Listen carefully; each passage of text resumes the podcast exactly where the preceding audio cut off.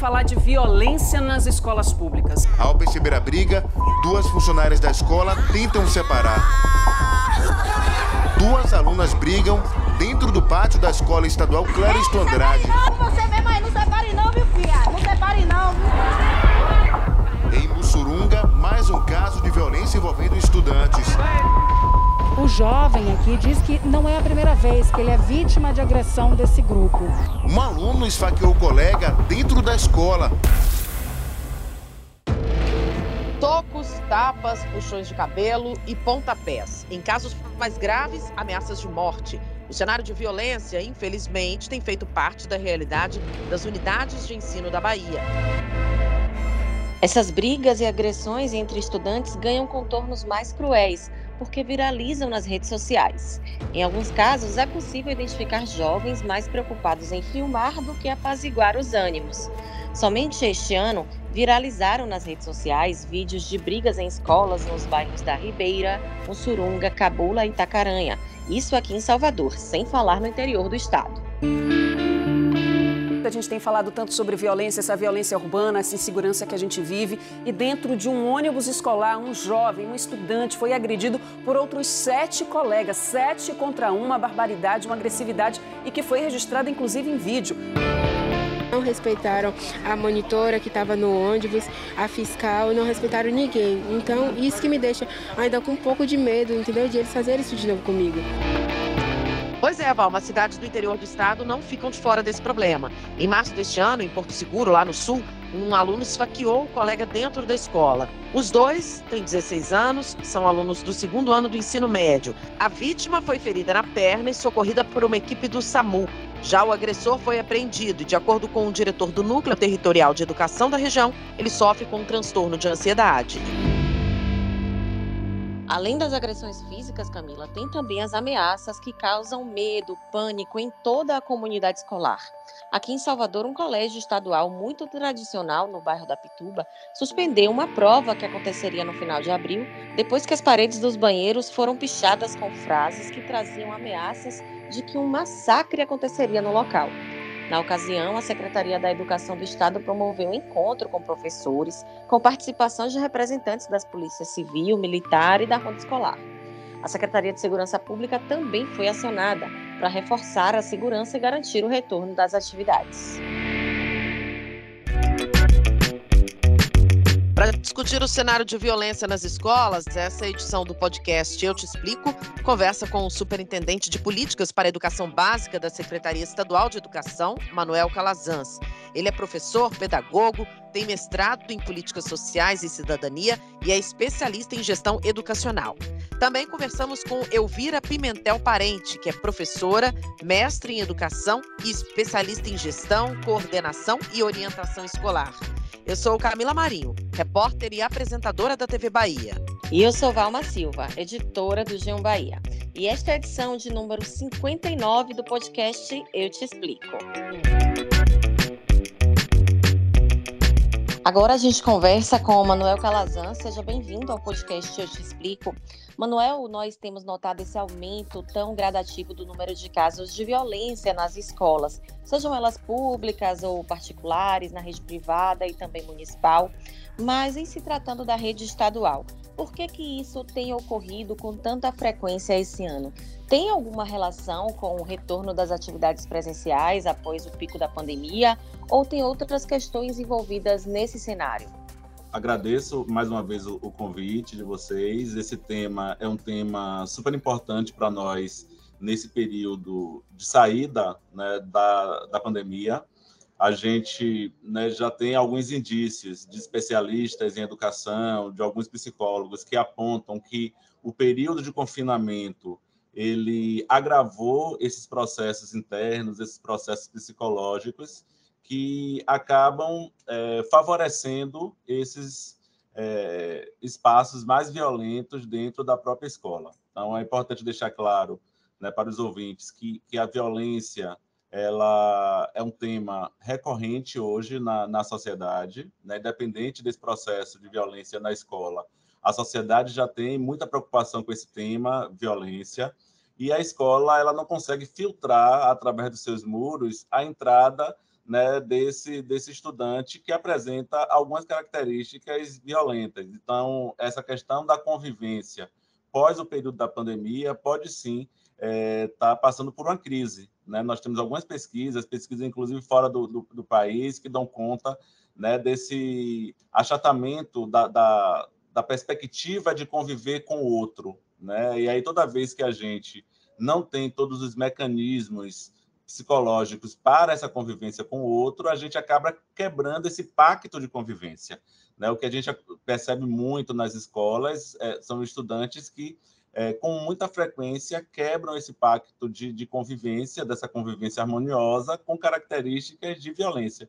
Aí pode ser a violência física, que é a que a gente infelizmente presencia em alguns vídeos, inclusive que circulam nas redes sociais, mas tem a, a violência verbal também, a violência simbólica, que é a reação, muitas vezes, até a, a questões de, de, preconceito. Né? Toda vez que a gente tem uma atitude preconceituosa, autoritária, e não se tem um equilíbrio emocional para lidar com todas essas emoções, isso acaba indo para o campo da, da violência. Então, assim, o que a gente entende é que o confinamento agravou ainda mais uma situação que já era, de alguma forma, recorrente nas escolas, né? A questão da violência. Ela sempre existiu, mas agora, talvez pelo confinamento, ela tenha se agravado, né? Os jovens, que a gente costuma dizer, não têm mais tanta paciência, não resolvem as coisas no diálogo, partem logo para a briga. Esse é, essa é uma percepção, então, então, além dessa questão da comunidade ao qual a qual a, a escola está inserida, existe este problema problema da perder a mão com a socialização. Isso. É, a gente perdeu a mão, como você disse, com em relação à socialização no período da pandemia. Né? Foram dois anos confinados. A gente tem uma sociedade hoje, uma juventude que brinca cada vez menos em atividades coletivas nas ruas. A gente percebe que a gente teve, a gente perdeu esse espaço da socialização na família, porque todo mundo trabalha, todo mundo tem uma vida muito agitada. Nas ruas não se brincam tanto como se brincava anteriormente. Com a pandemia, isso agravou. E aí a gente entende né, que a gente tem que aprender a conviver nesse momento agora, vamos dizer assim, pós-pandemia, com esse estudante. Aí ter rodas de conversas, ter um, um planejamento pedagógico acolhedor. A gente não pode passar, é, botar o lixo debaixo do tapete, achar que isso não deve ser dialogado, não deve ser conversado, pelo contrário, a gente precisa evidenciar na medida certa, até porque a gente tem estudantes envolvidos nessa, nessa questão, são crianças, adolescentes e jovens, então a gente precisa ter todo o cuidado em relação a como trabalhar é, é, essa questão da violência nas escolas, mas a gente não pode esconder isso e tem que, que evidenciar. É, eu gosto sempre de, de, de, informar assim, a violência não se resolve apenas, não é simplesmente um caso de polícia. A gente sempre associa a violência diretamente com, com segurança pública, isso, claro, que é evidente que tem o seu espaço, mas não é simplesmente um caso de polícia, não é simplesmente um caso de ronda escolar. É, é, uma, é um aspecto né, que tem raízes históricas, né, a, a sociedade, quanto mais é, desigual, mais violenta ela, ela vai ser, então, assim, é, já tinha essa raiz histórica, essa raiz no, é, na, na, na, forma equivocada de distribuição de renda que existe no nosso país, infelizmente. E aí, com a pandemia, isso foi se agravando e a gente tem hoje a escola sempre com manifestações dessa, dessa violência, que precisa ser enfrentada, que precisa ser dialogada. A família precisa estar envolvida nesse, nesse processo também sem exclusão, porque às vezes quando a gente está conversando com familiares, quando a gente está dialogando com alguma situação na escola, Camila, é comum que a pessoa diga assim, ah, tem que dar uma suspensão, tem que ter uma medida mais drástica de punição. Então a gente sempre tenta tratar a violência com outro tipo de violência também, né? Então, assim, a gente precisa ter a, a dose certa para essa, essa situação. A construção de uma cultura de paz envolve a formação de sujeitos, de indivíduos, que respeita o seu espaço na sociedade, respeita o espaço do outro, é intolerante a qualquer tipo de desrespeito ou preconceito, e a partir daí a escola começa a construir um cidadão atento à questão da violência e um motivador da cultura da paz, que esse é um, é um objetivo que a escola precisa perseguir para a gente tentar inibir qualquer manifestação agora de violência na escola. Eu acho que é um magnífico contraponto quando a gente introduz na escola a discussão sobre valores, sobre respeito, é, sobre convivência com os diferentes é, indivíduos que estão na escola, porque aí, para tratar da violência, entra questões como homofobia, como transfobia, questões relacionadas à intolerância, intolerância religiosa. Tudo isso é um cenário, assim, como se ficasse tudo muito preso na, na escola, e aí qualquer ruído provoca atitude violenta. Então, quando a gente tenta resgatar essa cultura da paz como um aspecto pedagógico, é, a gente entende que é, a gente resgata e diminui aspectos relacionados à violência na, na escola. Manuel, enquanto você falava aí, vai passando um filme na nossa cabeça e a gente vai refletindo sobre tudo isso, né? Porque você fala assim, ah, é preciso estabelecer um diálogo da paz, fazer essa parceria da escola com o aluno, mas a gente sabe que existe um discurso na prática, existe a, a, na, na teoria e existe a prática, né? É difícil estabelecer esse diálogo. É difícil porque muitas vezes, por exemplo, os pais delegam a educação dos filhos à escola. A escola não adianta, como você falou, tomar medidas drásticas, a expulsão de um aluno, não adianta só acionar um conselho tutelar, a ronda escolar. É uma questão difícil. Nessas escolas que têm passado por esse processo, por essa situação de violência, vocês têm conseguido isso de alguma forma? Eu digo na prática, Manuel. Sim, a gente tem a, a, algumas ações assim pontuais. Tem a, a ação de fortalecimento do planejamento da escola em relação à cultura da paz, que é quando a gente traz tudo isso para dentro do contexto. Aí todos os nossos documentos de planejamento que vão para as escolas tratam disso. Mas trazendo um exemplo prático, Camila. Quando a gente tem um episódio, como aquele episódio que aconteceu de um estudante que foi espancado por outros estudantes dentro de um ônibus escolar, ação motivada por uma questão de, de homofobia. Aí a gente tem uma equipe de, de psicólogos aqui da Secretaria Estadual que vai até a escola e que faz o acompanhamento desse estudante e dos professores no sentido de que esses professores precisam fazer um trabalho paralelo à família para acolher esse jovem e para fortalecer também os vínculos com esse estudante agressor.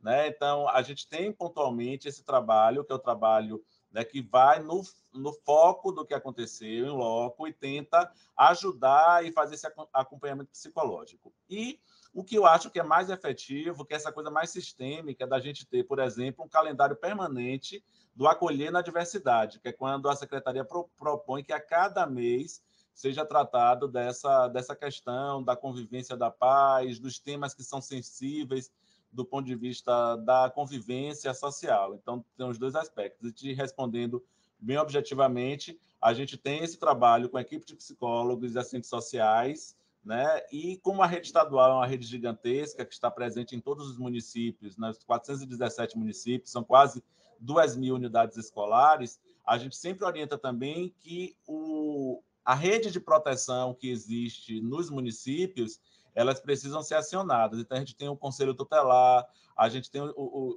os órgãos de, de, de assistência social que existem nos municípios, os CREAS, que também pode dar esse, esse suporte. Mas lembrando que o mais efetivo para quem faz educação é motivar essa discussão dentro da sala de aula, desmistificar preconceitos, trazer a cultura né, da convivência harmônica entre as pessoas. É uma tarefa super difícil, mas que a gente precisa de ajuda, a gente precisa de ajuda enquanto rede escolar, da família, dos órgãos de proteção social e da, desse pacto social.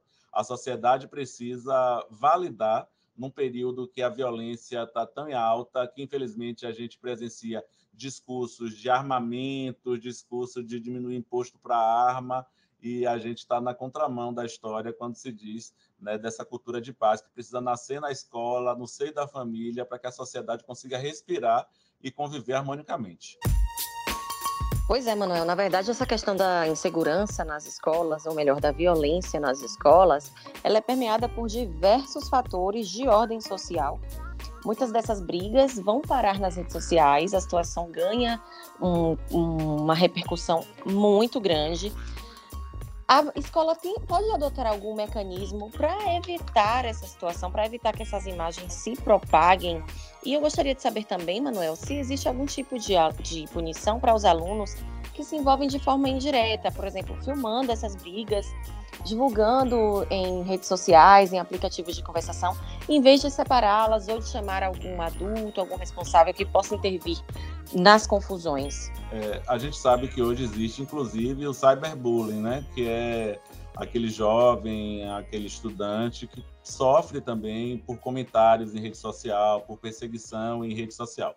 Essa é uma questão, Valma, bem do nosso tempo, né? Assim, na contemporaneidade, a gente precisa aprender a conviver com isso. Hoje, o curioso de, anterior, de antigamente, aquele que ficava olhando a briga, fazia intervenção ou não, ele é curioso hoje com o celular na mão e passando em tempo real aquelas imagens para toda uma comunidade virtual que não faz filtro nenhum, não tem preocupação nenhuma com a exposição dos jovens. Então, meninas e meninas são expostos às suas imagens em redes sociais e nos bairros, passa aquilo de forma assim muito quase que instantânea e às vezes a família fica sabendo da, da briga antes mesmo que a escola e aí cria todos esses, esses conflitos. Então a gente precisa e é um tema também é, recorrente hoje nas nossas escolas incluir a questão né, da, do uso das redes sociais é, da questão do cyberbullying, da questão de como se prevenir, o que é que a gente vai guardar da gente diante de tanta virtualidade. Se, por um lado, esse isolamento, a virtualidade promove esse isolamento, a gente sabe também que existem inúmeras vantagens em se ter acesso à, à informação, às redes sociais, a partir da, da, da internet. Então, a, a, escola precisa dosar muito, porque se a gente fizer só um, um discurso contrário à utilização de todos esses instrumentos virtuais, a gente fica na contramão da história, porque hoje se fala muito em gamificação da aprendizagem, com jogos, com tantos recursos que tem. Então, a, a gente precisa fazer uma dosagem e utilizar na medida certa. Então, utilizar enquanto recurso pedagógico, acho super válido. Hoje a gente tem que, inclusive, incentivar que os estudantes façam o uso correto da internet. Mas eu reconheço que tem todo esse aspecto negativo. Um adulto que presencia tudo isso, só faz filmar, ou outro jovem que filma, que faz a exposição do estudante, ele também tá, está tendo uma atitude violenta, porque isso é uma violência, né? Então, a gente precisa dosar da forma certa, porque eu tenho é, muita coisa positiva também em relação ao uso das tecnologias. Eu estava falando que a gente utiliza, né, a gente tem hoje a gamificação do conhecimento, os jogos de aprendizagem, robótica, tanta coisa que pode ser feito com, com a internet, com, com os recursos virtuais, e que, infelizmente, tudo isso fica em segundo plano quando a gente tem um uso da rede social apenas para expor um adolescente que está participando de uma briga, sem um adulto. Às vezes a gente presencia até adultos que não, não realizam uma intervenção para separar as pessoas, para comunicar a escola. Então, é um lado assim, muito negativo. A gente precisa amadurecer muito né, em relação a isso, enquanto sociedade brasileira, em relação à família. Né, assim, a criança, desde cedo, está tendo acesso à, à, rede social. Isso é uma terceirização também. O menino ah, muito agitado, eu vou dar o celular para que ele fique no celular para acalmar ele só vai comer, só ele vai conseguir comer se tiver com o celular na mão. Então é comum um prato de um lado e o celular do outro. Então, assim, a gente precisa ter um, um, um posicionamento mais claro em relação a isso, um amadurecimento social, porque esse estudante que desde pequenininho fica o tempo todo né, no celular como uma fonte para que ele fique calmo e consiga fazer aquela demanda que o adulto passou, ele na escola vai dar muito mais trabalho do ponto de vista educacional, do ponto de vista de fazer uma atividade coletiva, de estar com o outro numa atividade coletiva, porque é, não foi feito uma, um ajuste nesses tempos. É importante a gente ter um ajuste nos tempos.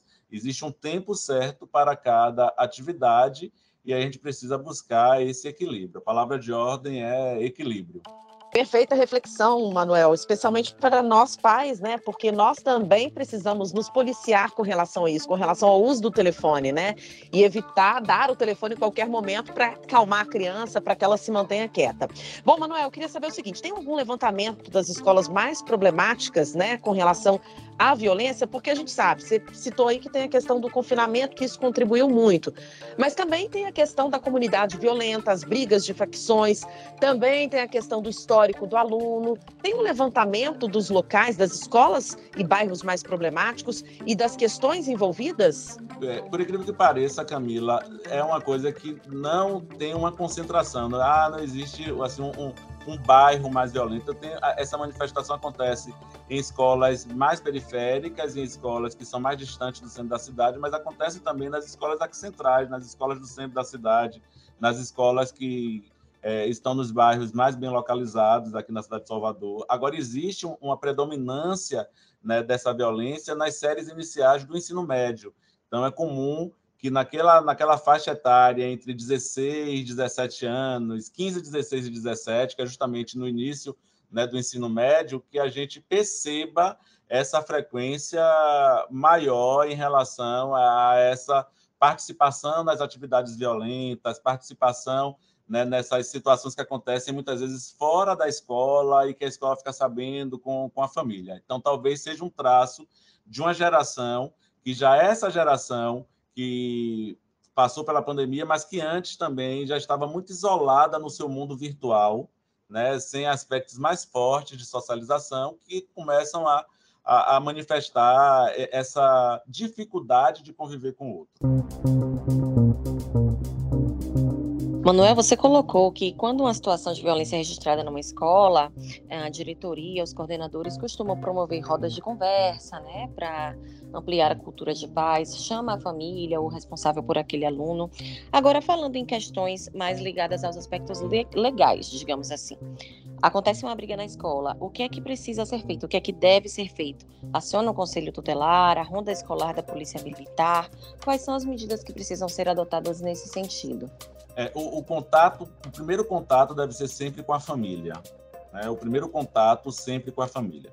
Quando a escola percebe que existe uma fragilidade também do ponto de vista familiar, a, a família foi chamada à escola e é comum acontecer isso, e ela não vai, ela simplesmente acha que é dar como resolvido, não quer ir participar né, desse primeiro momento de registro dessa situação na escola, aí sim a gente pode é, acionar e deve acionar a rede de proteção que inclui, inclusive, a, o conselho tutelar. Em alguns momentos, a gente vai sim ter que fazer encaminhamentos para suporte psicológico, para a rede de proteção de assistência social, porque são coisas que são mais que são mais complexas. Mas a princípio, a primeira situação é o registro dessa ocorrência é, e convocar a, a família. O registro que eu digo na própria escola, quando a escola e ela tem um livro de ata que ela faz todo esse registro do dia a dia, porque é importante que a escola também tenha é, esse histórico do que está tá acontecendo. Isso é um aspecto.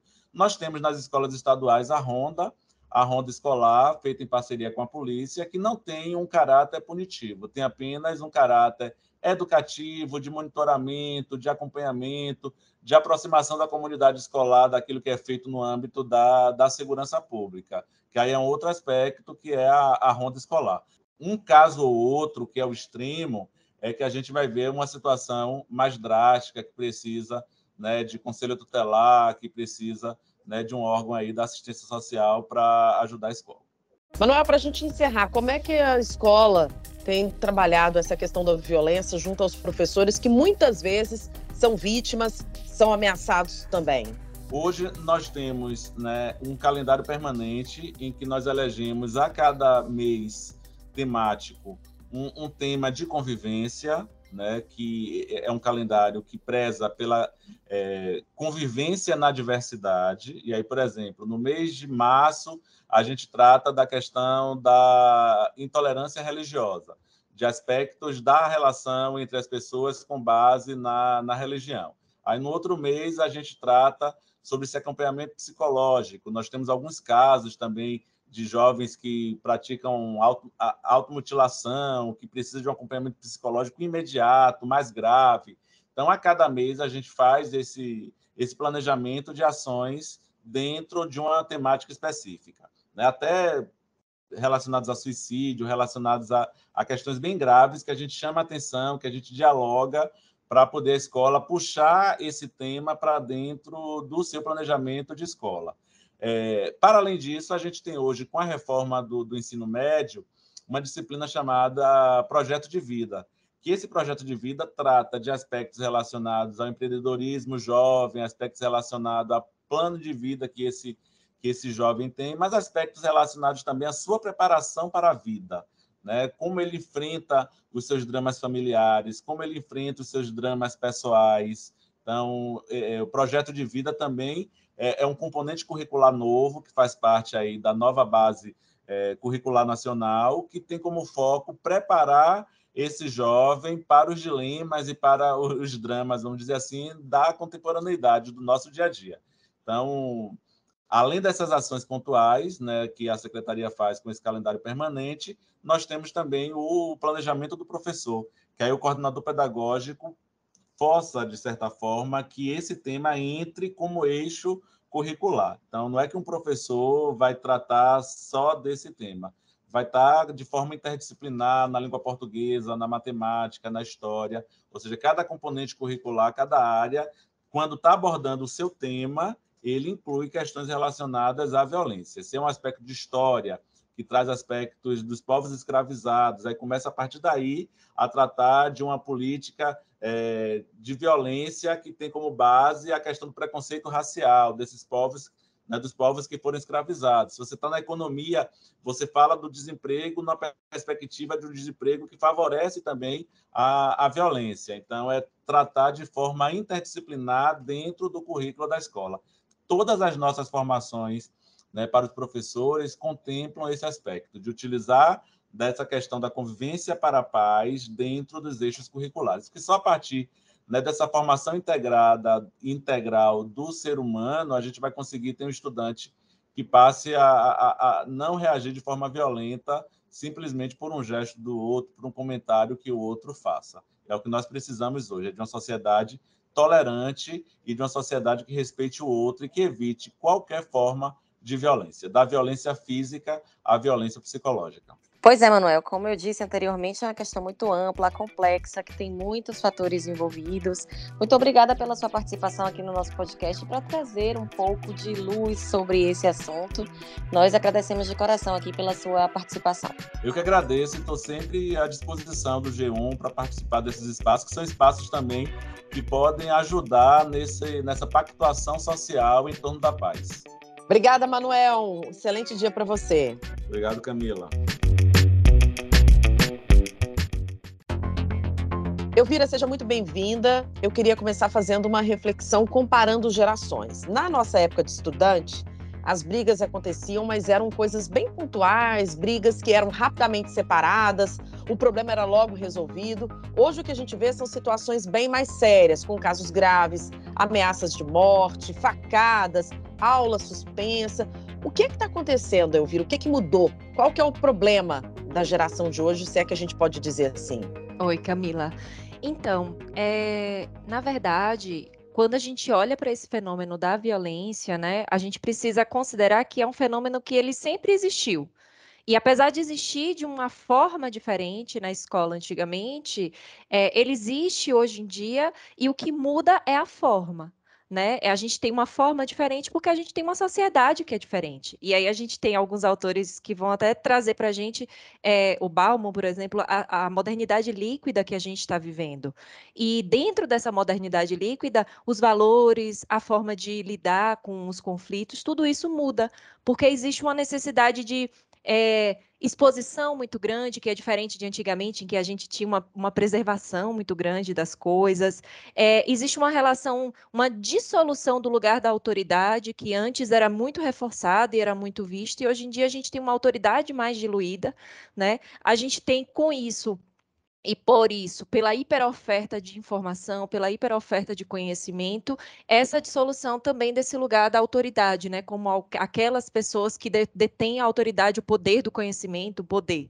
Então a gente tem uma dissolução dessa autoridade, a gente tem uma mudança, uma mudança de sociedade. E o próprio Bauman ele até fala de um sentimento que a gente às vezes experimenta, que é essa retrotopia, que é essa vontade de querer voltar para esse tempo anterior. Mas é uma retrotopia, um sentimento muitas vezes é, que se enquadra em situações específicas. A gente é, separa situações específicas que eram boas e a gente acha que é importante voltar para isso, mas a gente não considera aquele contexto geral, muitas coisas que a gente vai evoluindo e avançando, né? Então, é, existe uma mudança social e esses jovens e a, a, escola, não só os jovens, mas a escola e seus profissionais estão inseridos em uma sociedade que muda, né? Então a gente precisa considerar as mudanças sociais e as mudanças que a gente tem na, na sociedade atual. Elvira, você comentou sobre a perda de autoridade de pessoas que eram vistas né, como detentoras do conhecimento. Em sala de aula, a gente vê claramente a questão do professor, né, que hoje é visto como uma pessoa mais próxima, uma figura mais próxima dos alunos, mas ao mesmo tempo, esse professor também é vítima da violência. Né? Muitas vezes ele também é agredido, também é ameaçado. E só o fato de testemunhar essas brigas, muitas vezes acaba gerando um trauma naquele profissional né, que tem limitações na sua forma de atuar. Nesse contexto, cada um tem seu método, na verdade, né? Alguns são mais incisivos, mais enérgicos, outros assistem de uma maneira mais passiva, digamos assim, né? Mas qual deve ser a conduta de um professor que muitas vezes se vê impossibilitado de agir nesse cenário de violência? Bom, é, Valma, você traz é, uma questão que é muito importante, que é a violência contra o professor, né, na escola. E a gente sabe que esse é uma, um tema super relevante e não é uma coisa de hoje, tá? É uma coisa que é importante a gente pensar. A gente está tendo muitos casos de é, notícias sobre violência na escola agora nesse retorno da pandemia, mas se a gente faz uma busca até no Google, é, essa, essa dimensão da violência na escola, ela tinha uma ênfase muito grande, tem várias notícias do ano de 2019, por exemplo, daí a gente tem uma pandemia que afasta as crianças da escola e os jovens da escola física, né? E a gente tem um retorno para essa escola física e aí um retorno dos casos de violência, um retorno dos casos. Mas a gente não pode dizer que houve é, que parou, parou de ter violência durante esse tempo. A violência ela continua existindo fora da escola e ela continua existindo também nos, no cyberespaço. A gente fala do cyberbullying, das cyberagressões. Então, é, existe, existe uma demanda que precisa ser cuidada que não é de agora. Tá? Então, a demanda da violência, essa, essa relação com a violência, a violência, é, alguns autores até trazem o termo a violência na escola, que é aquela que vem de fora e causa é, coisas, situações violentas na escola, a violência escolar, que é o, a, é o que acontece dentro da escola, provocada por alunos, por, por funcionários, por professores dentro da instituição, contra a instituição ou contra pessoas da instituição, e aí está o caso da violência contra professores, e a gente tem a violência da escola, que é a violência que a escola também produz, no sentido de reproduzir, reproduzir muitas vezes uma violência institucional, uma violência simbólica. E aí, pensando, fazendo essa diferenciação, que é uma coisa importante para a gente pensar, porque muitas vezes a gente olha para a violência e a gente pensa, nossa, está tão longe da gente conseguir resolver isso, porque está tão fora da escola, mas a gente precisa pensar que tem violências que são produzidas dentro da escola e tem coisas que a gente consegue lidar dentro da escola. Então, a atuação do professor dentro da escola, ela precisa ser tanto de uma forma, e, e eu não vou falar de um professor só, mas da, daquela equipe, daquela instituição, tá? É, tanto de uma forma preventiva, em que a gente promova uma convivência ética, porque contra a violência a gente quer o diálogo. Então a gente não pode agir só como bombeiro apagando incêndio. A gente também precisa agir preventivamente. A gente precisa promover essa convivência ética, promover espaços de diálogo na escola. Elvira, a gente sabe que a violência sempre existiu, mas aproveitando que você falou da pandemia, no seu entendimento, o confinamento fez com que essa falta da convivência tornasse as nossas crianças mais intolerantes, menos propensas ao diálogo? Na, nos nossos estudos, a gente fez um acompanhamento durante a pandemia de como estavam se sentindo crianças, professores, né, é, durante todo esse movimento. Então, vejam, é, sentimentos que remetem ao sofrimento emocional, como solidão, tristeza, depressão, ansiedade, eram muito relatados, tanto por crianças, um aumento muito grande em crianças de rede pública e particular, tá? quanto de profissionais da educação. Então, a gente volta de uma pandemia, que não acabou, mas a gente começa a voltar mas é, com todos esses sentimentos em ebulição. E a gente chega numa instituição que quer correr atrás da aprendizagem de conteúdo que perdeu apenas. E que não dá espaço para que sejam ouvidos e acolhidos os sentimentos, o como a gente se relaciona. E a gente também não para para olhar que, por exemplo, crianças muito pequenas que tinham aí dois anos de socialização e que nessa socialização vão aprender a conviver, vão aprender a lidar com os conflitos, não tiveram isso. Então a gente também precisa correr atrás de, de não é recuperar, sabe? Eu não gosto da palavra recuperar, mas a gente precisa correr atrás de dar conta desse, dessa dimensão do acolhimento, de dar conta dessa dimensão social da escola, porque a gente retorna E a gente tem, claro, que dar conta de conteúdos, dar conta de tudo que está sendo necessário, mas a gente não pode, em nome disso, esquecer que a escola é um espaço social de relações.